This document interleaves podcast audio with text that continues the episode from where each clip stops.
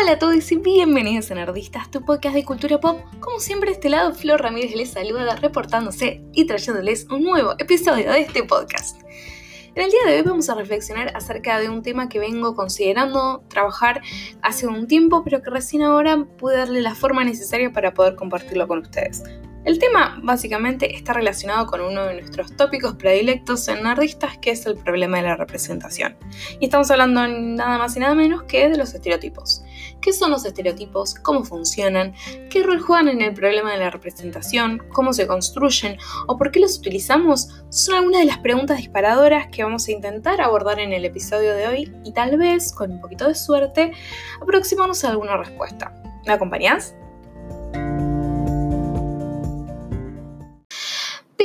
De meternos de lleno en el tópico del día de hoy, quería pedir una ronda virtual de aplausos porque este es el episodio con el que damos comienzo oficialmente a la cuarta temporada de Nerdistas. Esta locura que empezó hace casi cuatro años y que cada vez que me acuerdo de todo el trajín que me llevó a armar este espacio, no puedo creer todo lo que creció.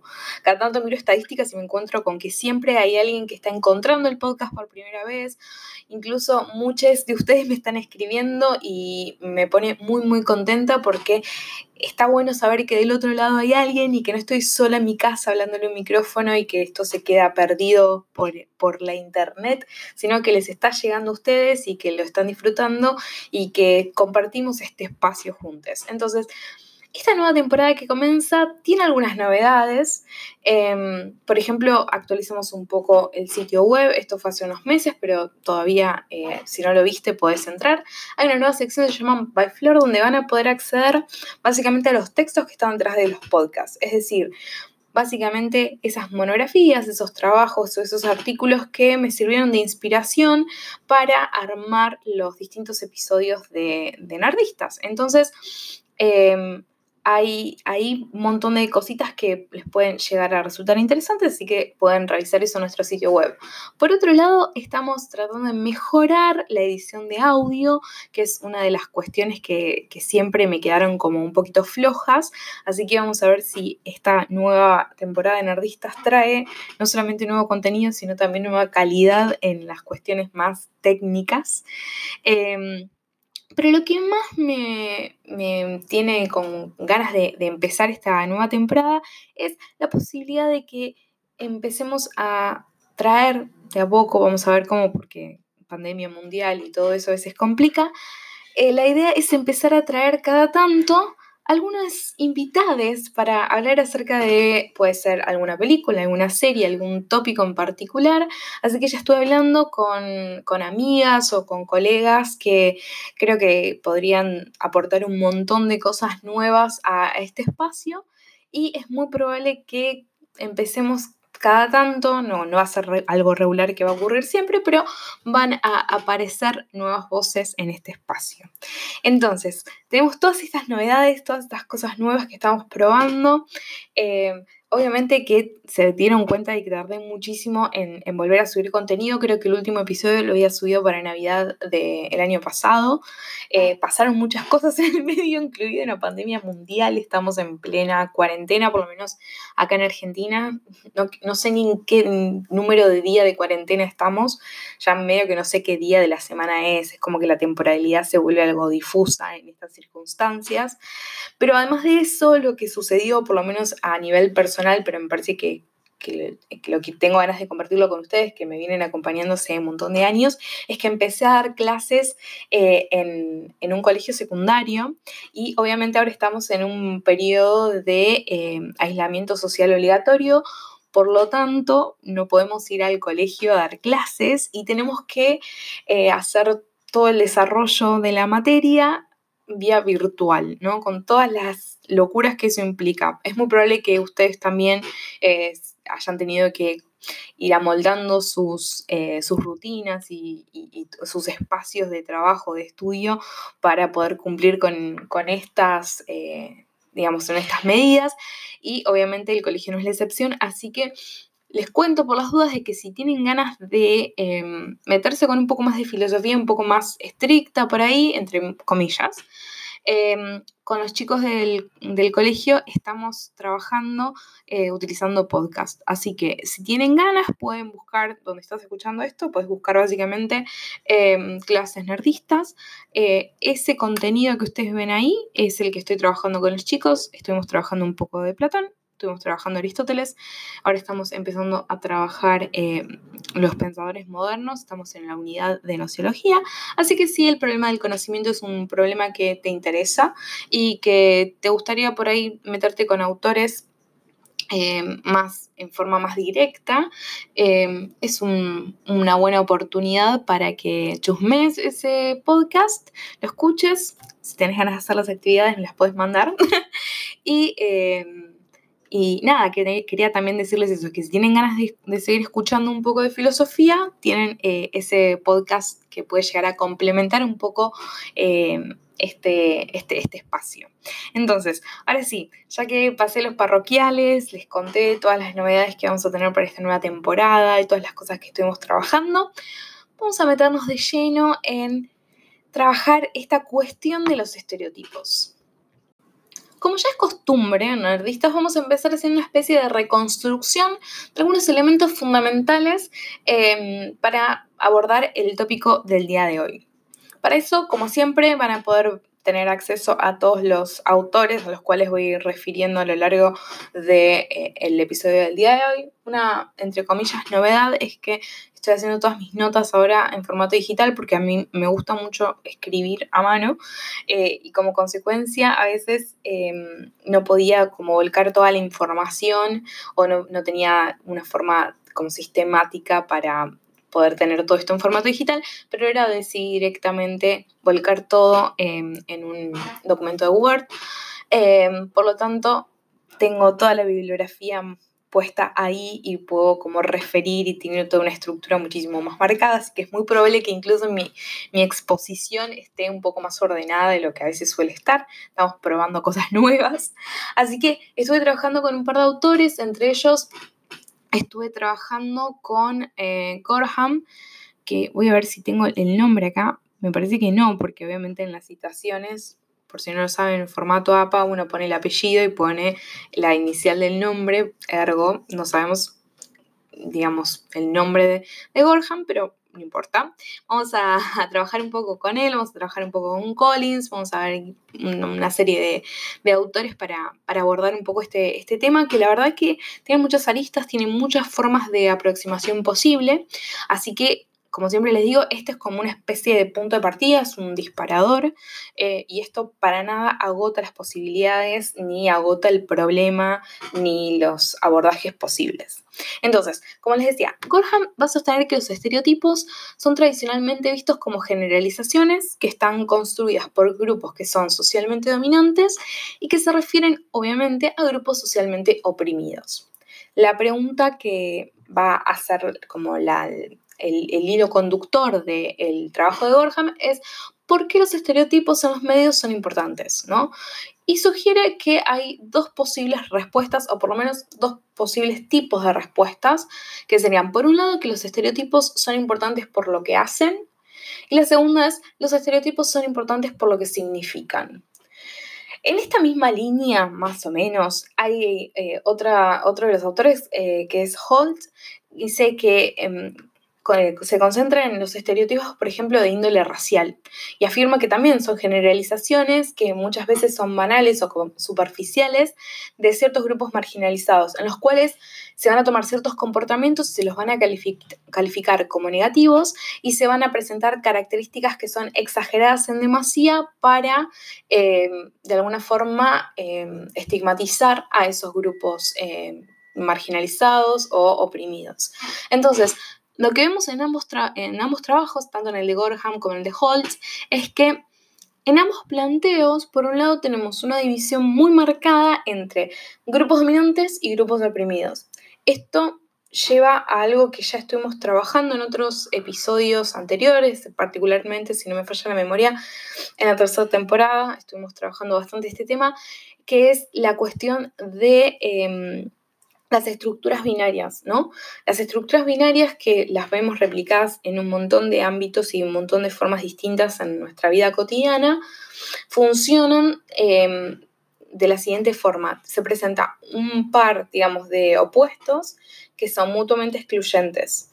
Eh, funcionan básicamente, o la estructura es la de una dicotomía, es decir, tengo el par de conceptos, en este caso dominantes y oprimidos, que son mutuamente excluyentes y conforman una totalidad.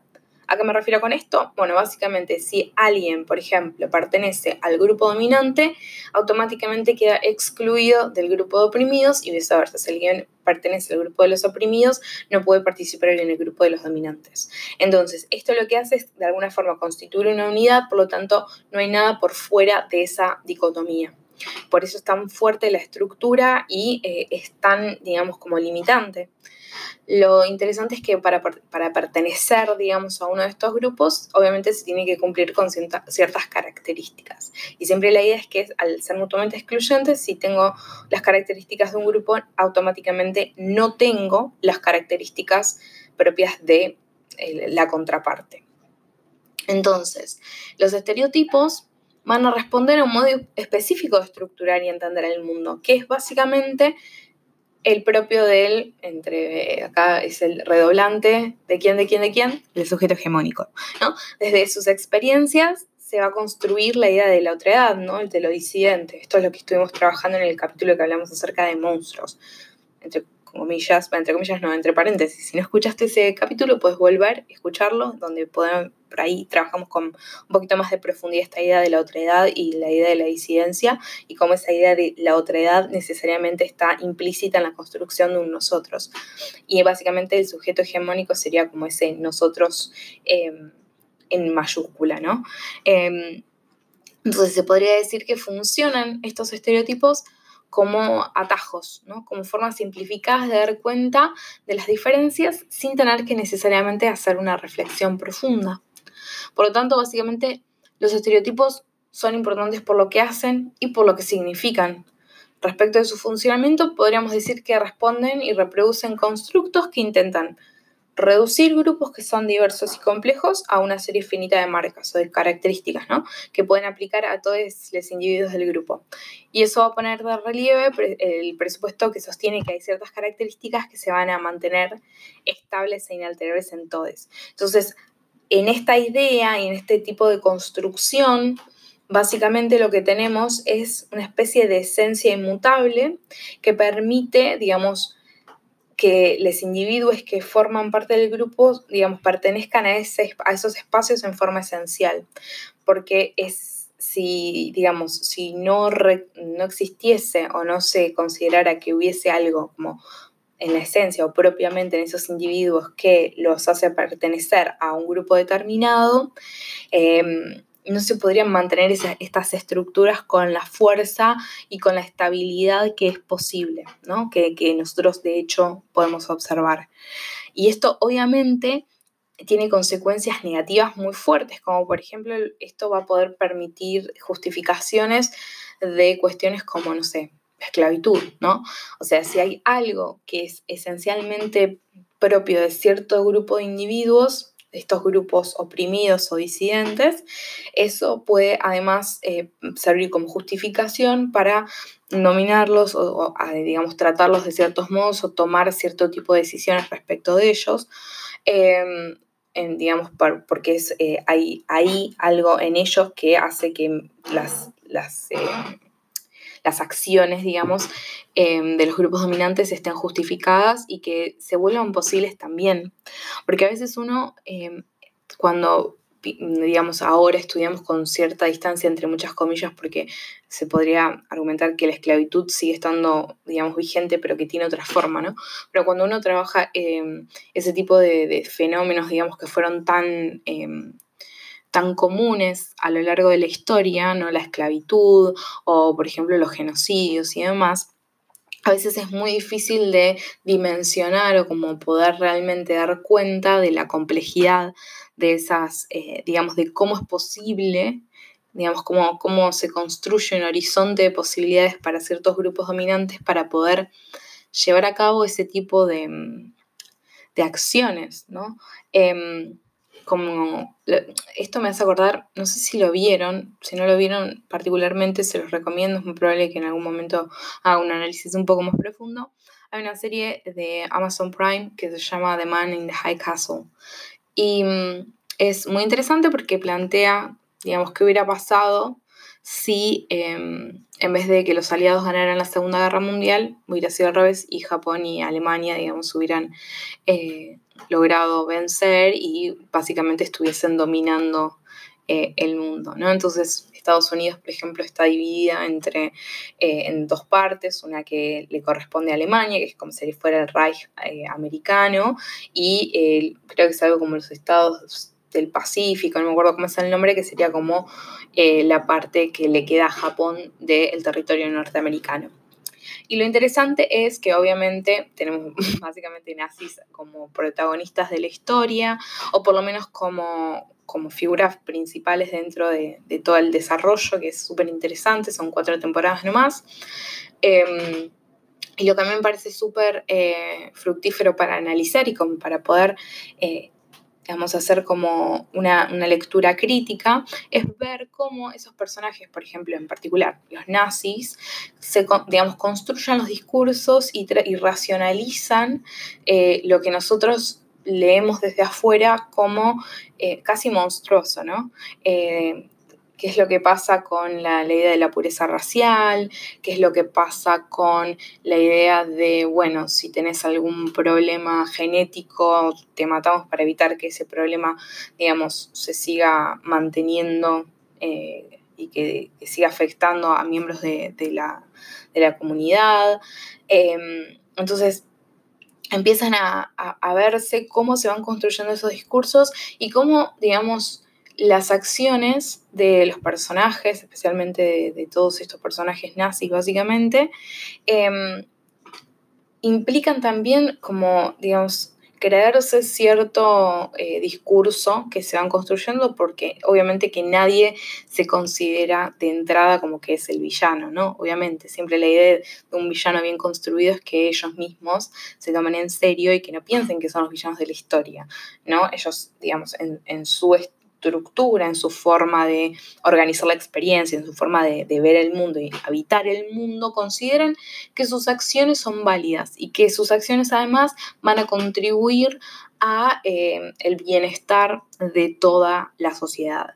Entonces es súper interesante ver cómo se van construyendo ese tipo de discursos porque además lo que nos permiten es entender eh, o por lo menos no sé si entender del sentido de, obviamente, de aceptar ese tipo de discursos, pero sí de que eh, ese tipo de construcciones em, van a influenciar directamente en el modo en el cual ellos, digamos, entienden sus propias acciones.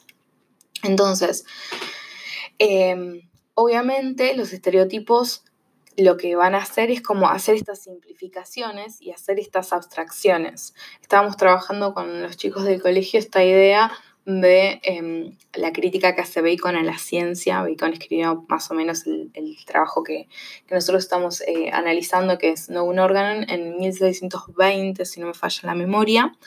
Y él lo que decía es que la gran crítica que le hace a la ciencia, me parece que en ese sentido podemos ver un poco una, una correlación, es esta idea de que se pasa de pocas instancias particulares, es decir, de una experiencia muy limitada, se, digamos, antes los antiguos solían hacer abstracciones, esas abstracciones se convertían en axiomas. El axioma tiene la característica de que es autoevidente, por lo tanto, son como eh, proposiciones que no se tienen que demostrar. Entonces, por ejemplo, la ciencia tiene axiomas, la geometría euclidiana, ¿no? que es la que todos más o menos eh, hemos visto en el colegio, em, tiene cinco axiomas, si no me falla, sí, cinco axiomas o cinco eh, presupuestos que no, no, se demuestran, sino que se van a demostrar otras cosas a partir de esos axiomas. ¿Y qué pasa? Bacon va a decir, si los modos en los cuales se realizan esas abstracciones son problemáticos o eh, en este caso él decía que eran de una experiencia muy limitada y superficial, se, generan abstracciones, o sea, se buscan instancias generales cada vez más abarcativas que se vuelven cada vez más naturales si no las revisamos, todo lo que construimos a partir de eso va a estar eh, obviamente como contaminado.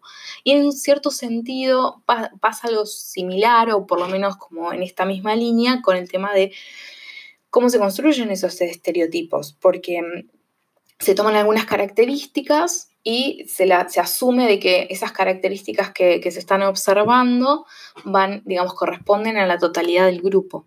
Y esas características entonces van a volverse la, como la esencia de eh, ese grupo. Por lo tanto, todas las los individuos que forman parte de ese, de ese grupo necesariamente se considera que tienen esas características. Entonces, obviamente las generalizaciones que están a las bases de estos estereotipos pueden ser extremadamente dañinas porque básicamente van a limitar la experiencia y las expectativas del mundo accesible para esos grupos. Pero no o sea, y esto va a afectar, por un lado, a, em, a los grupos oprimidos y obviamente también a los grupos dominantes, porque, o sea, está bien, por ahí uno piensa en la afección en tanto como algo negativo, ¿no? Obviamente los que sufran las consecuencias van a ser los grupos oprimidos y quienes van a, digamos, como percibir los beneficios van a ser los grupos dominantes. Sin embargo, digamos, la estructura y el modo en el cual funcionan los estereotipos van a afectar directamente, van a condicionar directamente el modo en el cual todos construimos nuestra, nuestras realidades. Entonces, cuando los estereotipos permean las manifestaciones de la cultura popular, las consecuencias negativas además se vuelven cada vez más profundas, porque para que un estereotipo se pueda, eh, digamos, se vuelva más efectivo, tiene que, para fijarse, básicamente sería la, la idea, se tienen que repetir, por lo tanto van a aparecer de diversas formas en distintos ámbitos y eso genera una especie de acostumbramiento o de naturalización, como he dicho más, más adelante, más atrás, no más adelante, ya tengo la temporalidad como dada vuelta, esto del, del COVID y, la, y la, la, cuarentena me tienen mal. Entonces, espacios, por ejemplo, como el humor, ¿no? En el cual a veces se hablen, todos conocemos chistes de negros, chistes de gallegos, chistes de judíos, ¿no? Eso lo que hacen es reforzar Em, esas nociones, esas generalizaciones respecto de grupos minoritarios y ahí es donde se vuelve problemático, porque después, o sea, es muy fácil que em, las personas, em, digamos, empiecen a considerar que esas, eh, digamos, como características que vamos como adquiriendo respecto de estos grupos minoritarios son efectivamente parte de su digamos, de, su comportamiento, ¿no? Y eh, también las personas que forman parte de esos grupos em, se ven afectadas, obviamente, por esas construcciones. Em, con el tema del humor y demás, em, es como, no sé, esa idea de pensar que, todos los asiáticos son buenos en matemáticas y en ciencias naturales, así como eh, en ciencias exactas, ¿no? O, por ejemplo, que no sé, que, los judíos, eh, su relación con la, con la plata, ¿no? esta idea que son como avarios y que se guardan toda la plata.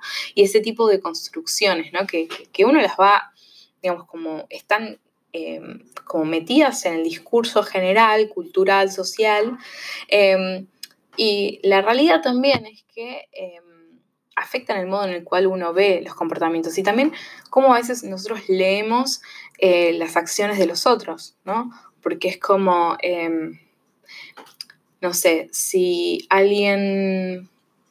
Estoy tratando de pensar algún ejemplo y obviamente, viste, cuando tenés que decir, tirar un ejemplo a veces te ocurren como rarísimos y no da.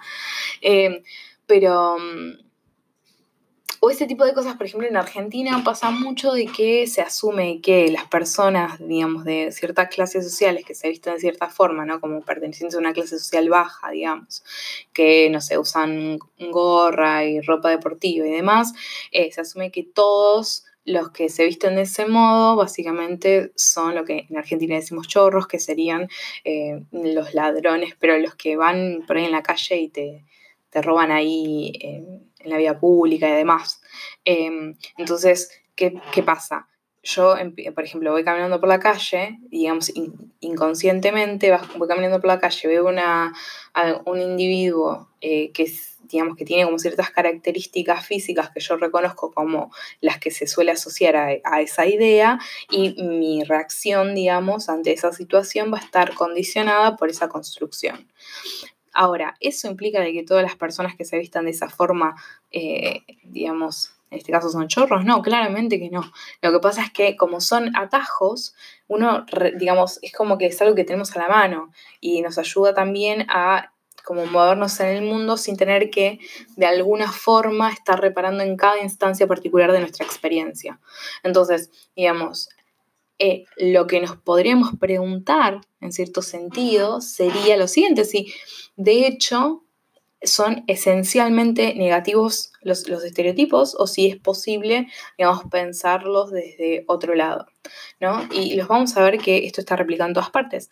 La mayoría de la gente que me está escuchando a mí en este, según las estadísticas que me muestran eh, Spotify, iTunes y demás, eh, la mayoría somos eh, latinoamericanos, siendo como el 75% de ustedes me marca que son eh, de México, ¿no? Entonces, por ejemplo, pasa un montón cuando digo, yo pienso en México y ¿qué tengo en la cabeza? No sé, mariachis, los gorros y el, no sé, el tequila, no sé, ese tipo de, como de construcciones, que obviamente capaz que alguien de ustedes está ahí y dice, pero a mí no me gusta la música mariachi, no uso sombrero, eh, así esos gigantes que uno asocia desde la cultura popular y tipo no toma alcohol, ¿no? Digamos, y, entonces, ¿qué, es lo que pasa ahí? ¿no? Pasa todo el tiempo.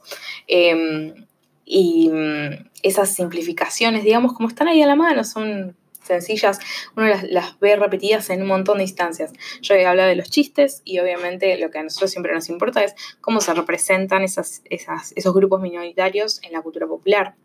Em, no es, por ejemplo, extraño que si tenemos en, una película, por ejemplo, especialmente las paralelas que están producidas en Estados Unidos y demás, que son las que más llegada al mundo en general tienen, vamos a ver que si hay un personaje latinoamericano que viene de lugares como México, Colombia, Venezuela, y es muy probable que sea narco, ¿no? Es como si de repente los únicos narcos están en esos lugares y... Eh, y, siempre está la idea de, bueno, los yanquis siempre son los buenos que, no consumen drogas, básicamente. Pero bueno, ese tipo de construcciones son posibles gracias a la utilización de los estereotipos, que como dije, son estas generalizaciones. Eh, el problema ahí que podemos preguntarnos es en cierto sentido, como influenciado por, por la lectura que estoy haciendo de Bacon, es, bueno, sería interesante pensar cómo llegamos a esas abstracciones. Digamos, cómo es que culturalmente y como socialmente construimos eh, esas, eh, esas categorías, ¿no? Tipo, esta idea de, no sé, ser argentino es ser lo que nosotros decimos garca, que sería como alguien que siempre está buscando, viste, cómo, cómo pasarte o cómo sacar beneficio, digamos, eh, por pequeño que sea, ¿no? Pues decís, sí, está bien, en algunos casos es verdad, pero en muchos otros no lo es. Y, digamos, limitar Em, la, digamos, la multiplicidad y la diversidad que implican los grupos siempre, los grupos humanos, que son muy diversos y hay un montón de, digamos, de cuestiones em, que van a estar como dándole color y textura a esos grupos, eh, mediante esas generalizaciones, la pregunta sería, bueno, ¿cómo llegamos a eso? Em, porque además esta idea de, creo que lo estuvimos viendo en alguno de los capítulos anteriores, la idea de la interseccionalidad, ¿no? que incluso dentro de un mismo espacio, dentro de un mismo país o una misma cultura, no son iguales las experiencias de, de todos, ¿no? No es lo mismo, no sé, ser una, una mujer blanca que ser una mujer con, digamos, rasgos más relacionados con los pueblos originarios, por ejemplo. Eh, no, de una clase social más bien tirando baja. O no es lo mismo tampoco ser una mujer blanca de clase alta. No es como que todas esas instancias van a tener sus particularidades y a veces em, es muy fácil como asumir que nuestras experiencias son básicamente, que mi experiencia como, digamos, como mujer, en que yo académica, que tuvo la posibilidad de ir a la universidad y demás, es la misma que la de una persona que no tuvo esas posibilidades y, de esa forma también se construyen este tipo de discursos de, bueno, em, la idea de la meritocracia, ¿no? Como, bueno, todos al final podemos en el caso de Argentina, la universidad es pública, por lo tanto, básicamente, la idea sería que todos podemos acceder a la universidad pública, por lo tanto, quienes no acceden a ella es porque no quieren, y ojalá fuera así de fácil y que con solo querer las cosas uno pudiera, ¿no? Pero se empiezan a, a construir esas abstracciones, entonces de repente se empiezan a establecer como juegos de digamos, de, fuerzas distintas, de, mm, relaciones de poder y se establecen jerarquizaciones y todo eso hace que se empiecen a construir discursos que obviamente las consecuencias negativas son fáciles de ver. Entonces, eh, vamos a, digamos, a seguir pensando un poco esta cuestión, pero antes de seguir vamos a hacer un pequeño corte en el medio para hacer una especie de mini parroquiales y seguimos. Tengo que hacer cortes cada tanto, básicamente porque ahora estoy grabando todo desde directamente en Anchor y tengo, como los bloques tienen que tener una duración máxima, entonces estoy como mirando todo el tiempo de no pasarme, porque si no, ya, ya, veo que estoy tipo hablando y, nunca más eh, sigo grabando y me muero. Entonces, antes de pasar a, a la segunda parte y seguir trabajando esta cuestión, pero pensando en esta cuestión, en este problema de si son esencialmente negativos los estereotipos y ver qué pasa, por ejemplo, con la cuestión de, los eh, estereotipos raciales o de género, voy a hacer unas cositas, un breve paréntesis para decirte que sí, bueno, si básicamente te gusta lo que hago en Nerdistas, me puedes dar una mano de varias formas. Una de ellas, siendo a Somos Nerdistas en Twitter, Instagram y Facebook. Trato ahora de cada tanto ir actualizando un poco la cuestión. Visitar el sitio www.somosnerdistas.com, donde siempre van a traer las últimas novedades. Eh, también no te olvides de que puedes dejarnos una review donde estás escuchando este podcast, puedes dejar un comentario, así podemos llegar a gente más copada como vos. Y además, si querés también puedes pasar por patreon.com barra somos nerdistas y con tu colaboración ayudarnos a seguir produciendo más y mejor contenido como este que estás escuchando el día de hoy. Ahí en Patreon vas a tener algunos beneficios eh, exclusivos en caso de que puedas y quieras darnos una mano. Y también no te olvides que en la página va a estar todas las novedades y todos estos textos. Eh, especialmente voy a compartir eh, en estos días el artículo que salió publicado acerca de queerbaiting, ese capítulo que, que hice en la tercera temporada, que fue uno de mis favoritos básicamente se convirtió, muto, eh, llegó, digamos, evolucionó hacia un artículo que fue publicado en una eh, revista científica de acá de Argentina. Así que les voy a dejar el, digamos, como el resultado de esa primera instancia o ese primer, eh, ese primer paso que, fue eh, el podcast sobre queerbaiting. Así que si te gustó ese tema y te gustaría como por ahí leer una versión un poquito más eh, ordenada y muchísimo mejor argumentada y, con muchas más revisiones encima, lo vas a, poder encontrar en, en www.somosnerdistas.com barra, eh, barra nada. Entras directo ahí y en la sección by Floor lo vas a encontrar. De repente uno quiere decir las cosas rápido y a veces mi cabeza va más rápido de lo que yo puedo hablar, lo cual parece un poco extraño porque sé que hablo rápido. Pero bueno, ahora sí vamos a seguir eh, trabajando con el problema de los estereotipos. Entonces, considerando todo lo que estuvimos mencionando eh, recién, es necesario plantearnos la pregunta respecto de si los estereotipos son esencialmente negativos o si, digamos, esta cualidad deviene de su uso. ¿No? Porque hasta el momento hemos reparado obviamente en los aspectos y las consecuencias negativas, pero hay algo que no se le puede negar a los estereotipos, por lo menos a mi juicio, y es que son eficaces. Entonces, ¿podemos usar esa eficacia, digamos, para digamos, para el bien, por decirlo de alguna forma.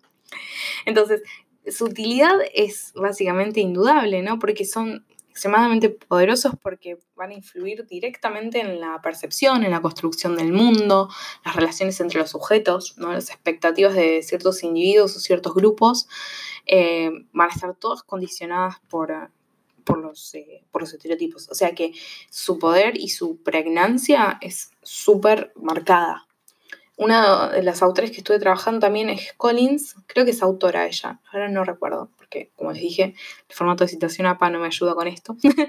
ella va a centrar, eh, centró su trabajo en el estudio de que, bueno, o en la idea básicamente que las mujeres están subrepresentadas en los medios y que cuando aparecen son presentadas en forma estereotipada. Entonces la pregunta es qué efectos tiene esto en los consumidores, en particular, qué es lo que sucede, por ejemplo, cuando las niñas eh, no se ven representadas a sí mismas en los medios. ¿no? Y se pregunta si esto puede afectar en el autoestima o si además puede como disminuir esta, este sentimiento o esta idea de como de importancia, ¿no? Como que se sienten menos importantes porque no se están viendo reflejadas sus experiencias eh, en estos lugares.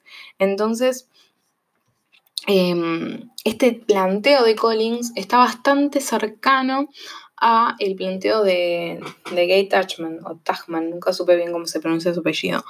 Ella trabajó su, en, creo que era de Feminine Mystique, em, trabajó dos grandes supuestos ¿no? para hacer su investigación empírica. Por un lado, que la televisión infantil presentaba principalmente a las mujeres como amas de casa, sin vida profesional o trabajo asalariado.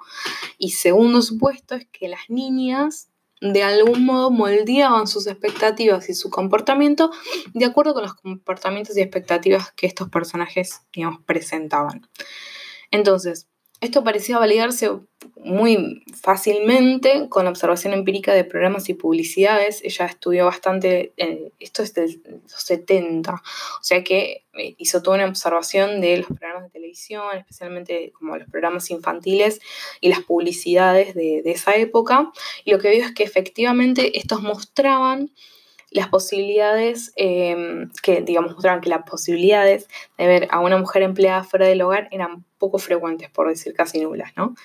Eh, a este fenómeno, digamos, eh, ella lo bautizó como aniquilación simbólica. Y esto refiere al modo en que la producción cultural y las representaciones de los medios fueron ignorando a las mujeres, excluyéndolas y marginalizando o trivializando sus intereses. Entonces la mujer está ausente o representada por estereotipos que están basados, por ejemplo, en su atractivo sexual o la labor doméstica. Esto también esto está en Strinati, que es otro autor em, que, suma un poco a, esta idea de aniquilación simbólica, que el, nombre es como redramático, pero me parece que hay algo ahí que es súper interesante. Esta idea de, bueno, está bien, tenemos ciertos estereotipos, tenemos ciertas formas en las cuales se em, construyen o se plantean las experiencias, en este caso de las mujeres. Y eso es como por, el lado de la producción, pero también es importante el lado de la recepción, qué es lo que pasa con quienes están mirando y están consumiendo esas, esos programas o esas eh, publicidades. Eh, y esto es, obviamente acá está marcado todavía la cuestión de, bueno, medio el binarismo, ¿no? Que ahora vamos a hablar un poquito más. Pero lo, que a mí me parece que hay que pensarlo también en el contexto actual es qué pasa además cuando estamos hablando de, otro tipo de identidades que están más allá, digamos, que no se manejan o no, o no se, digamos, limitan a, a las consideraciones binarias. Es aún peor. Entonces, la representación de las mujeres en los medios de comunicación masiva apoyan y perpetúan no solo la división sexual del trabajo, esta idea de que las mujeres básicamente se tienen que quedar eh, dentro de la esfera doméstica, que es la, la esfera de lo privado, y que la esfera pública, la esfera, digamos, que está fuera básicamente del espacio doméstico, como la externa, pertenece a los hombres, donde está, por ejemplo, el trabajo asalariado. Entonces, la consecuencia es que en los espacios de toma de decisión, que es básicamente la arena pública, las mujeres no tienen acceso. O si tienen acceso, es un acceso que está muy limitado o extremadamente como condicionado y, y delimitado, ¿no? Entonces, ¿qué pasa? Las mujeres se mantienen dentro del ámbito de lo público, donde lo único que que digamos que tienen que hacer es eh, la idea del trabajo doméstico, las tareas de cuidado y demás. Entonces todas las decisiones se toman en, otro lugar y las mujeres entonces sufren las consecuencias de esas acciones o se ven, digamos, como interpeladas por esas decisiones, pero ellas nunca están en la toma de, esas decisiones. Entonces, también acá vemos que las concepciones tradicionales de lo femenino y lo masculino siguen vigentes. Eh, la conclusión, digamos, a la cual llegaba Touchman, que me parece que está buena para pensar si solamente son negativos los estereotipos, es que estas imágenes negativas tenían que ser reemplazadas por otras positivas, ¿no? Y estas imágenes positivas mostraban, por ejemplo, a las mujeres en roles relacionados al mundo laboral y profesional.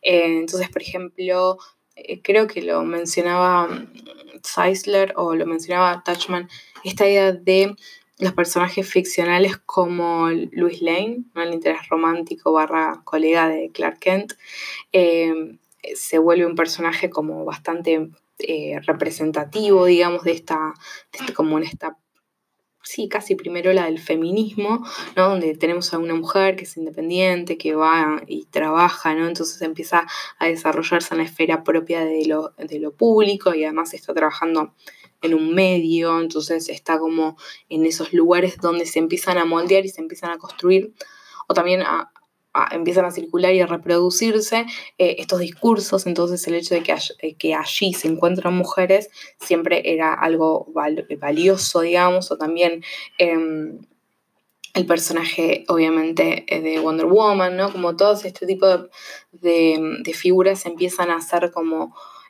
representantes de todas estas, de esos intereses. Sin embargo, obviamente una de las dificultades que vamos a encontrar en este planteo es que en esta idea de buscar una igualdad entre hombres y mujeres en el ámbito laboral, se sigue manteniendo la idea de que lo propiamente considerado como masculino es básicamente el objetivo ¿no? o el, el, fin al cual las mujeres tienen, digamos que deberían alcanzar. Entonces, de alguna forma también sigue siendo problemático en ese sentido, digamos, si nos quedamos solamente, eh, si nos manejamos dentro de un ámbito binario y lo que estamos haciendo es solamente decir, bueno, pero las mujeres también pueden hacer esto, lo que estamos haciendo es reforzar esta idea de que hay una, una diferencia esencial y que además lo masculino sigue siendo lo valioso, con la diferencia de que ahora se afirma o se considera la posibilidad de que las mujeres también puedan acceder a esos espacios. El problema también es cómo esas mujeres acceden a los espacios. Eh, porque en muchas instancias está esta idea de que, bueno, tienen que abandonar esas características que son tradicionalmente consideradas, eh, categorizadas como femeninas, porque son consideradas, obviamente, eh, inferiores. Entonces, el precio que hay que pagar para poder acceder a esas esferas es muy alto también. Se sigue, digamos, reproduciendo, marcando esta idea de, bueno, que todo esto está construido sobre un sistema que es androcéntrico y heteronormativo.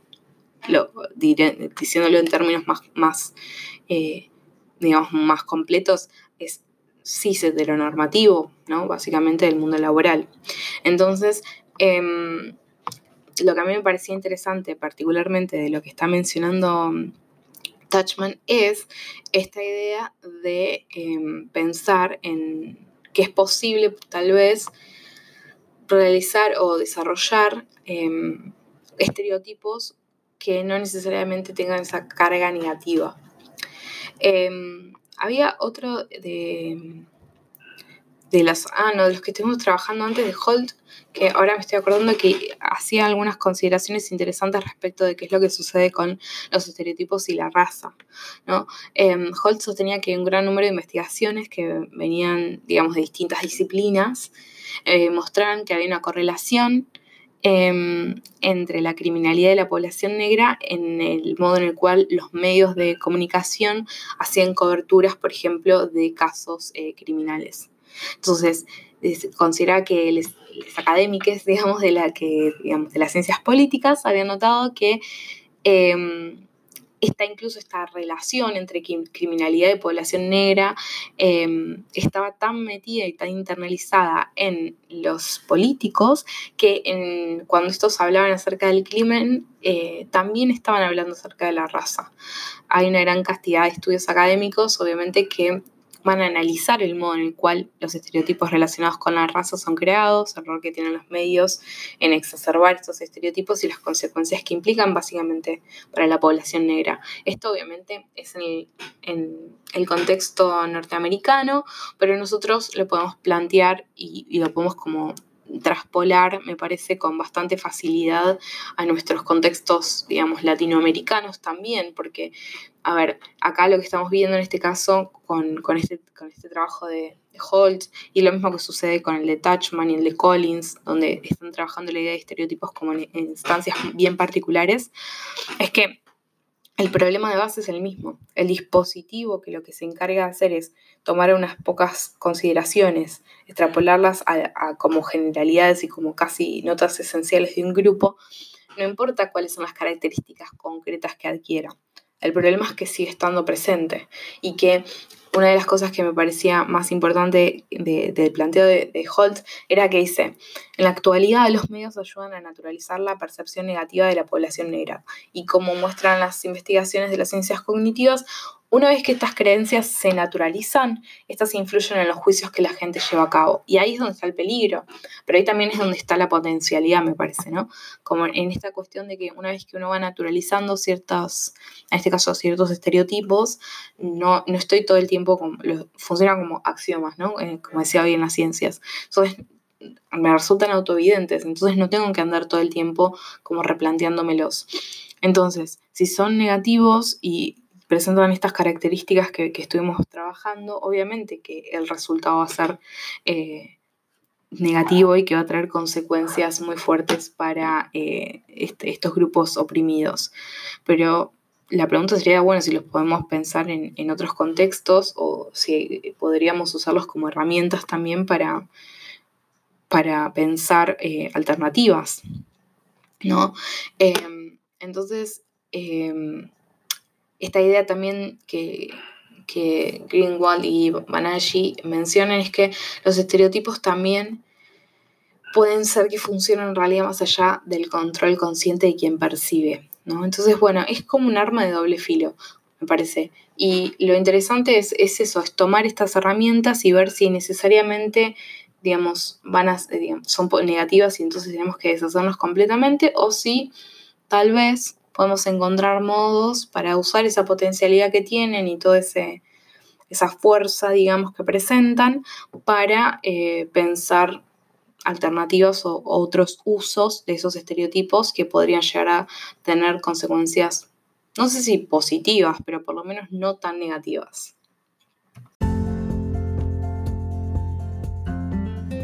Obviamente que el tema está lejos de estar cerrado. Las implicancias de los estereotipos y, cómo se construyen nos afectan, digamos, y nos abren el campo de la discusión a un montón de, espacios, ¿no?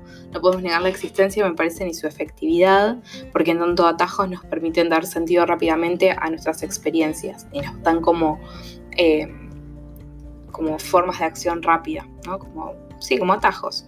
Entonces, podemos obviamente seguir indagando un montón. Así que te voy a dejar la pregunta de, bueno, ¿para vos los, eh, estereotipos son necesariamente negativos o es posible em, por lo menos plantear la posibilidad de estereotipos que no, que no tengan esa connotación negativa o peyorativa? Me puedes responder con un audio desde Anchor, con un mail a contacto nerdistas o obviamente contactándome por cualquiera de las redes sociales, en Facebook, Twitter o Instagram. Me pueden seguir en somos Nerdistas. Y si me quieren seguir a mí personalmente, con Floren, con 3O y 3E. Si nos querés dar una mano, puedes pasarte por patreon.com barra Somos Nerdistas. Y ahora sí, después de, este eh, capítulo de regreso, eh, espero que, les haya gustado, que se copen y me cuenten qué les parece eh, este problema. Y nos reencontramos en el próximo episodio. Un beso.